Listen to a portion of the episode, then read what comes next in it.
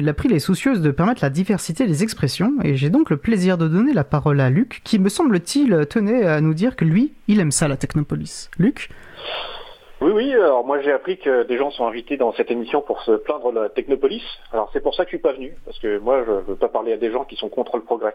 Euh, c'est pas une nouveauté en fait, hein. on a des caméras de vidéoprotection depuis des décennies et ça marche. Depuis qu'il y a des caméras partout, je n'ai jamais été agressé. Bon ok, je n'avais jamais été agressé avant non plus, mais voilà, le fait c'est que je suis toujours vivant. Puis la vidéosurveillance aujourd'hui, c'est pas que les caméras accrochées aux lampadaires, avec les téléphones portables, les dashcams et les caméras de sécurité privées qui ont pullulé partout la vidéosurveillance a pris une toute autre ampleur. Les événements autrefois rapportés par de simples allégations sont désormais enregistrés. Et que nous révèle cette vidéosurveillance de tous par chacun? Des extraterrestres, des miracles, des phénomènes surnaturels? Non, non, des chats qui font des trucs rigolos, des comportements routiers improbables et pas mal de violences policières. En 2012, un policier britannique s'était traqué lui-même pendant plus d'une heure. Ses collègues derrière les écrans avait repéré un mec louche dans le quartier et lui avait donné des indications sur ses déplacements. Bien entendu, le mec louche était le policier lui-même.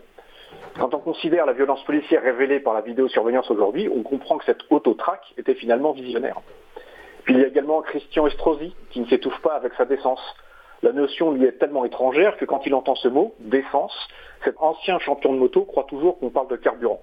Au lendemain des attentats du Bataclan, il s'était vanté que ça ne serait pas arrivé à Nice grâce à son réseau de vidéoprotection. Et il a eu raison. Hein, il n'y a eu aucun attentat du Bataclan à Nice. Mais bon, certains rapports récents disent que la vidéosurveillance ne marche pas, notamment parce que les policiers ne sont pas formés et trouvent que ça fait trop de boulot. Pas étonnant quand on sait que leur niveau baisse drastiquement.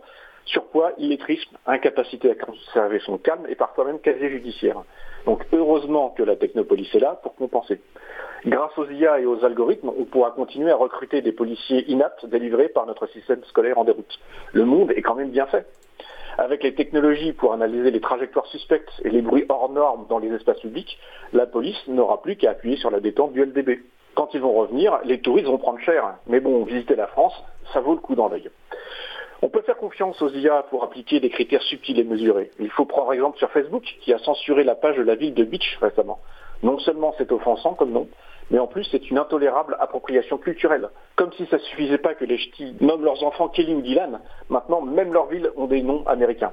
Mais bon, les esprits chagrins qui critiquent la technopolis s'en prennent aussi à la notion de smart city et à l'utilisation de la big data. Ils regrettent notamment que des entreprises soient à la manœuvre. C'est vrai qu'en détenant les moyens de mesure et d'action, elles accèdent à des missions régaliennes. Franchement, il n'y a pas à en faire tout un fromage, nos lois sont déjà largement rédigées par des lobbyistes et ça marche très bien.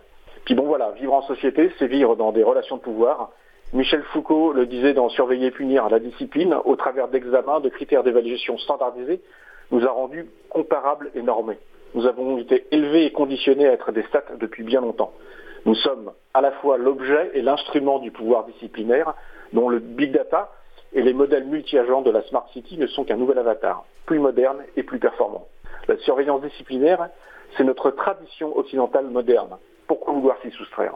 Et Foucault l'avait bien compris puisqu'il est aujourd'hui accusé d'avoir profité de son séjour en Tunisie, loin du regard du panopticon français, pour se taper des enfants. Alors moi je dis que mettre en cause la technopolis, c'est un truc de pédophile, rien de moins.